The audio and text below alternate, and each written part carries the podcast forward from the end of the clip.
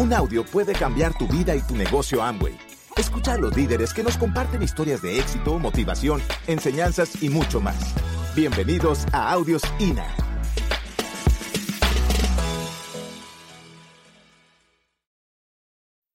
Nosotros creemos que el negocio tiene varias áreas, varias facetas. Una parte es la parte emotiva, eso que no tiene que ver con lo que hay que hacer, sino con quién tengo que ser. 80% del éxito de este negocio no tiene con lo que uno, no tiene que ver con lo que uno necesita hacer, sino con quién uno es, ¿no?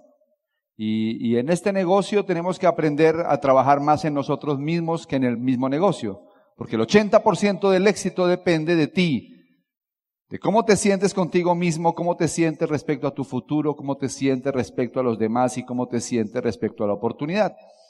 80% del fracaso en este negocio tiene que ver con cómo te sientes contigo mismo. 80% del fracaso en este negocio tiene que ver con tus emociones. 80% del fracaso en este negocio tiene que ver con tu falta de confianza, falta de disciplina, falta de fe, falta de fuerza interior, falta de autoimagen, falta de autoestima. Eso es la historia de este negocio. La buena noticia es que allá afuera la gente no tiene un vehículo eh, para poderse desarrollar y mejorar en esas áreas. Por eso la mayoría de la gente allá afuera desafortunadamente nunca avanza y se mantiene en el fracaso constante. En grupos que he trabajado, donde, donde he estado trabajando en la profundidad activamente, como ese grupo, por ejemplo, de Camilo Pinto y Fernando Palacio, el 80% de esa columna vertebral que armé, de esa línea que, que desarrollé durante varios años, son esmeraldas y diamantes y están rompiendo más pines. Eso es una gran noticia para ustedes. Pero eso tiene que ver es con qué? Con la parte interior, con tu subconsciente. Con tu subconsciente. Y el 20% restante tiene que ver con la técnica del negocio. Como dice Sergio, de nada sirve la técnica si no hay perro. Pero yo también agregaría después de eso, si tienes la técnica eres más efectivo. Sin de nada sirve la técnica si no hay perro, pero si tienes la técnica eres más efectivo. O sea, atravesar una piscina con técnica es más fácil que sin técnica. Pegarle a un balón en un tiro de esquina es más fácil y es mejor si le das con técnica que sin técnica. Ahora, si no tienes algo que te mueva por dentro, no importa que tanta técnica tengas, no va a funcionar. Entonces voy a hablar ahora un poco de ese 80% y por la tarde vamos a hablar del 20%. ¿Les parece?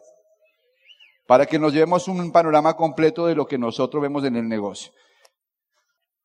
Y esto es lo que yo he detectado, que es por lo que generalmente cada uno de nosotros va a pasar en el camino de construir este negocio.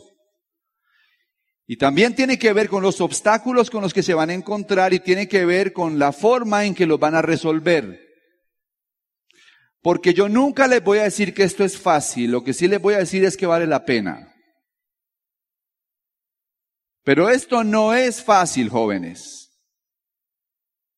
Si tú crees que vas a construir este negocio sin invertir tiempo, dinero y esfuerzo, y sin tener que sobrellevar la frustración, sin tener que sobrellevar las dificultades propias de la construcción de un negocio, si tú crees que esto va a ser fácil, que es un golpe de suerte y que te vas a calificar plata un día, porque tuviste la fortuna de encontrar a alguien que lo iba a hacer, te vamos a llamar ingenuo.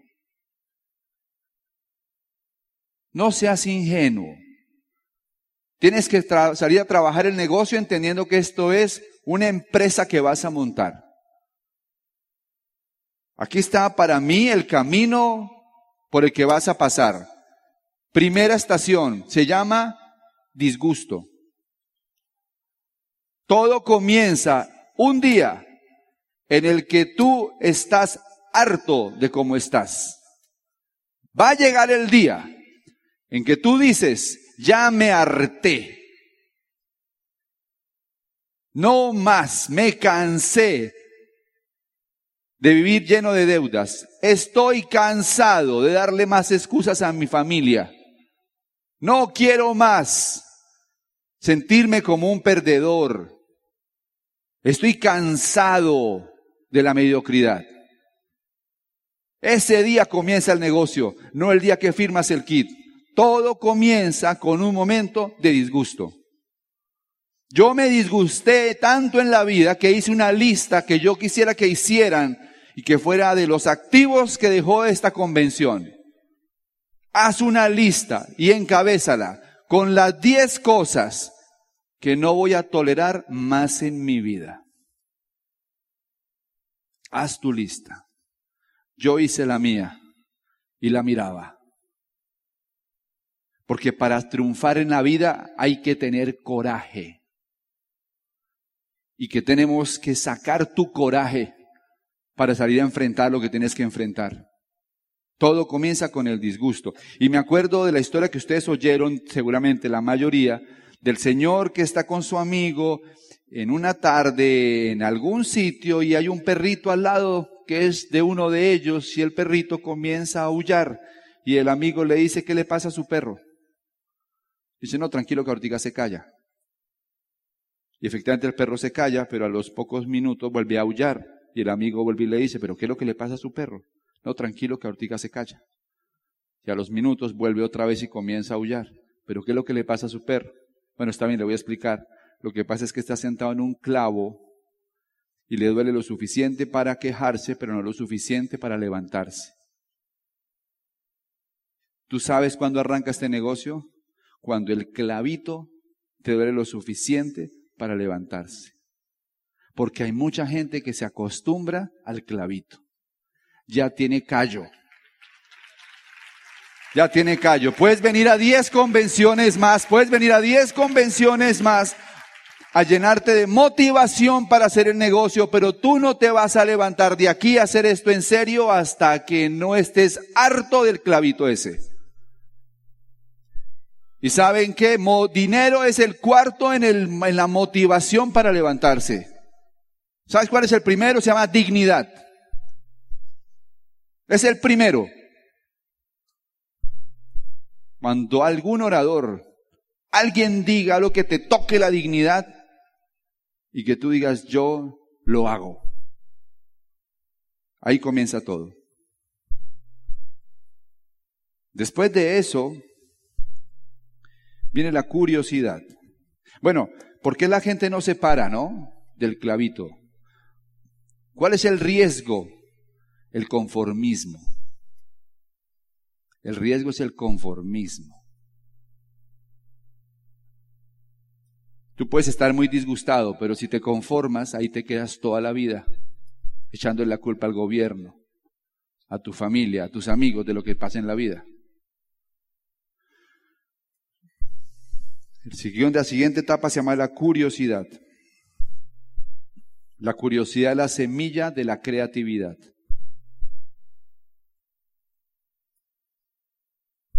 Como dice José Bobadilla, debe haber algo más, debe haber algo más, debe haber algo más, debe haber algo más, debe haber algo más, debe haber algo más, debe haber algo más.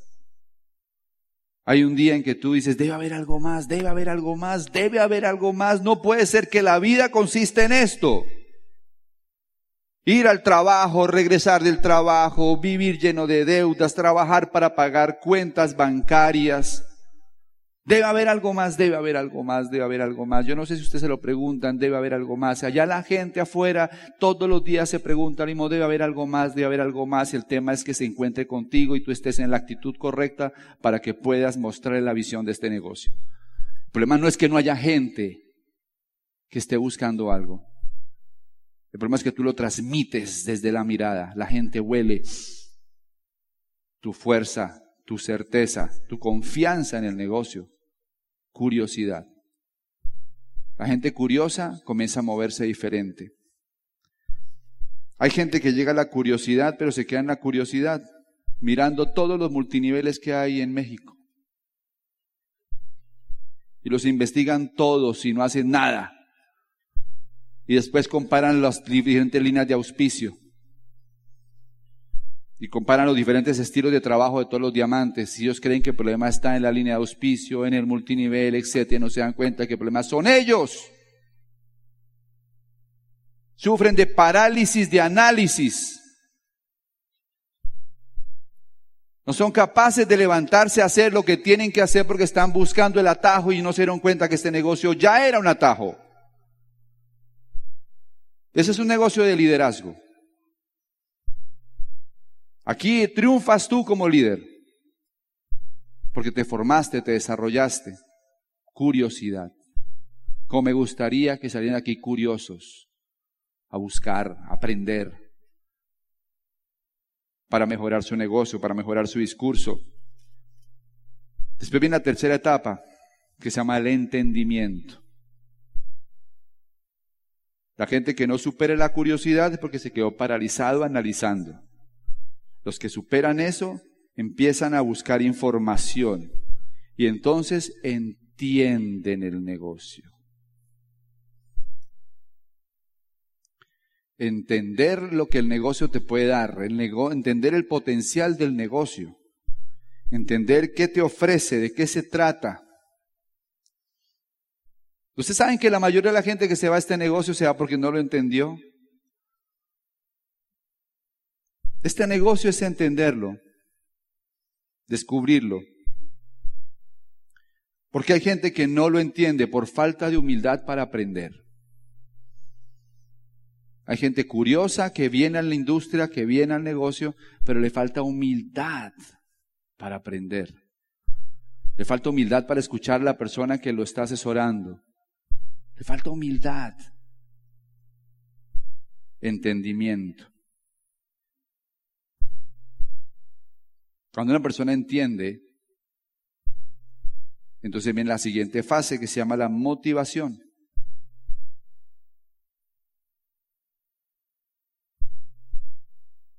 La motivación significa que la persona tiene ya una visión mayor, empieza a tener confianza en la oportunidad, en sí mismo,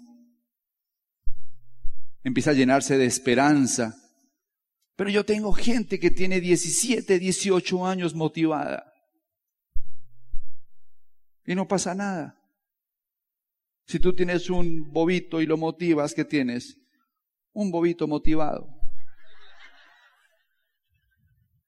Tenemos un montón de gente motivada. Un montón de gente ingenua que cree que va a construir este negocio porque están motivados oyendo solamente, leyendo, pero no están dispuestos a aprender a hacer lo difícil del negocio. Son muy buenos en lo fácil, no son buenos en lo difícil. La vida te va a retar a que seas bueno en lo difícil, no en lo fácil. Motivación. Qué interesante. Cuando superas la motivación, es cuando llegas a un estado de altísima capacidad que se llama determinación. Es muy diferente un ser humano motivado a un ser humano determinado. En Colombia tuvimos una selección de fútbol de los noventas que a todos nos encantaba. Era una selección que fue después de veintipico años a un mundial, el mundial del 90. Y nuestro más importante resultado en la, en el mundial del 90 fue un uno a uno con Alemania. Duramos, después de Italia 90, 24 años emocionados por un uno a uno con Alemania. Veíamos el gol del empate y se nos ponían los ojos llorosos de la emoción porque habíamos empatado uno a uno con Alemania. Hasta que llegó este mundial. Y sacamos el goleador del torneo, el mejor gol de la copa, la quinta selección en el mundial, e hicimos más goles que todas las anteriores selecciones Colombia en todos los mundiales. La diferencia es que el entrenador del 90 le encantaba jugar hacia los lados. En Colombia decíamos que era mucho toque-toque y de aquello nada. Mucho pase bonito al lado, mucho pase bonito acá, mucha paradita de pecho, pero de aquello nada. Aquello es goles. En Amway hay mucha gente que es mucho toque-toque y de aquello nada.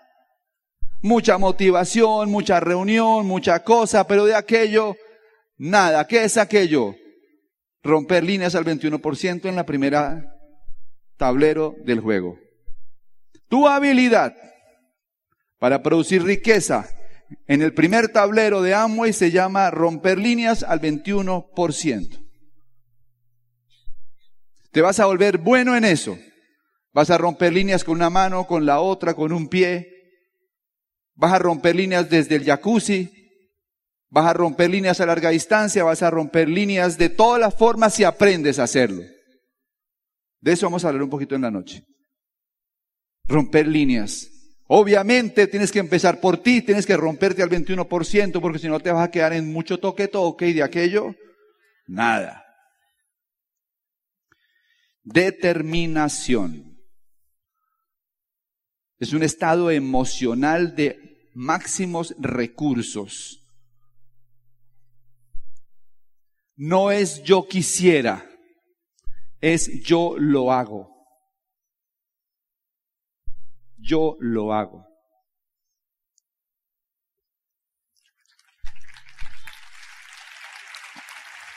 Muy bien.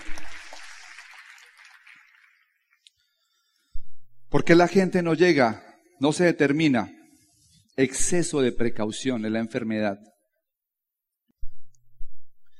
Exceso de precaución. Es esa gente que no quiere tomar riesgos. Esa gente que le da temor facturar, tiene miedo. ¿Y qué pasa si yo me compro mil puntos de volumen y cuando salga de aquí con mis productos pase un camión y me atropelle? ¿Quién va a salir a vender los productos? ¿Usted?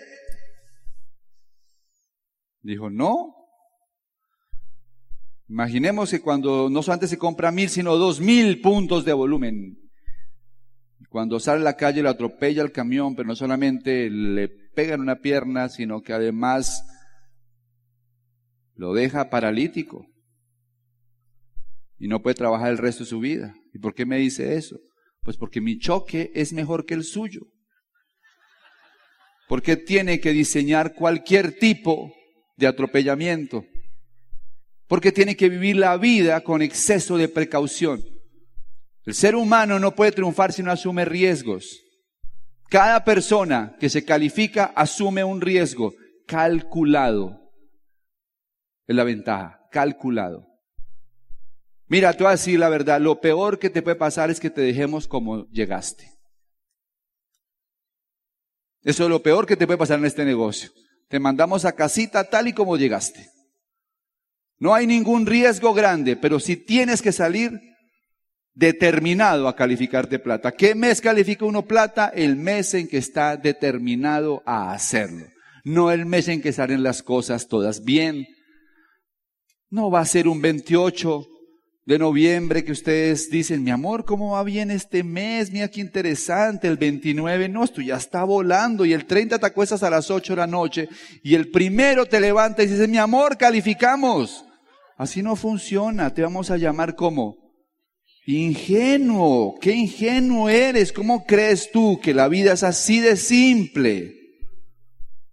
La promesa es que si lo haces bien un día, vas a calificar con los puntos de volumen que quedan sobrando después del cierre, porque no alcanzaron a entrar en su tiempo correcto. Porque hay tanto volumen en tu negocio que vas a calificar a los cinco minutos después de comenzar el mes. Pero por ahora tienes que salir determinado a hacerlo. Y entonces llegas a la siguiente fase que se llama acción. El determinado pone acción masiva. El que no está determinado, eh, voy a hacer una reunioncita. Voy a ver si llevo unos invitaditos. Vaya, mire la cuenta bancaria. Necesitas poner acción masiva, porque acción masiva produce resultados masivos.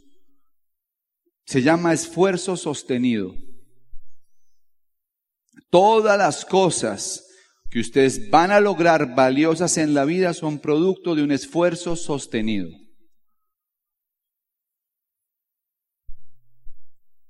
Planificación. Se llama la ley de los números. Ustedes van a salir a hablar con la gente. Y entonces salen y hablan con la gente. Y yo no sé cuál es el número que ustedes tengan, pero algunos de ustedes son un 10-1. Significa que de 10, uno entra. Ah, no está mal para comenzar. Algunos de ustedes van a mejorar un poquito y ya son 10-2. Qué bueno que se hace un 10-2. Algunos van a ser 10-3. A ellos los vamos a poner a hablar en tarima. Son 10-3. Y a los 10-4 les vamos a hacer una estatua. No es fácil ser un 10-4. En las grandes ligas les pagan millones de dólares a la gente que batea 4 de 10. Yo creo que ni existen ya, ¿no? En Amway, siendo un 10-1, un 10-2, puede ser libre. Es más, un 10-1 le puede ganar a un 10-4. ¿Y cómo le gana un 10-1 a un 10-4? Pues el 10-1 da más planes que el 10-4. Si el 10-4 da 20 planes, auspicia 8. Y si el 10-1 da 100 planes, auspicia 10. O sea que tú siendo un 10-1 puedes también avanzar incluso más rápido que un 10-4, porque lo que te falta en talento lo compensas con números. Se trata de salir a buscar cuál es tu número. Y no te compares con el de al lado. Tu número es tu número. Ese es tu promedio. La promesa es que si lo haces bien vas a mejorar y un día vas a ser un 10-2 o un 10-3, un 10-3. Pero la clave es números. ¿Cuánta gente tienes al frente viendo la oportunidad de negocios? ¿Cuánta gente tienes al frente entendiendo el negocio? Estuve en una donde un psicólogo, porque María Camila tenía a mi hija una, un problema de déficit de atención, hace, fue unos, hace unos años atrás. Y recuerdo que él me dijo, el psicólogo pedir un progreso medible en un tiempo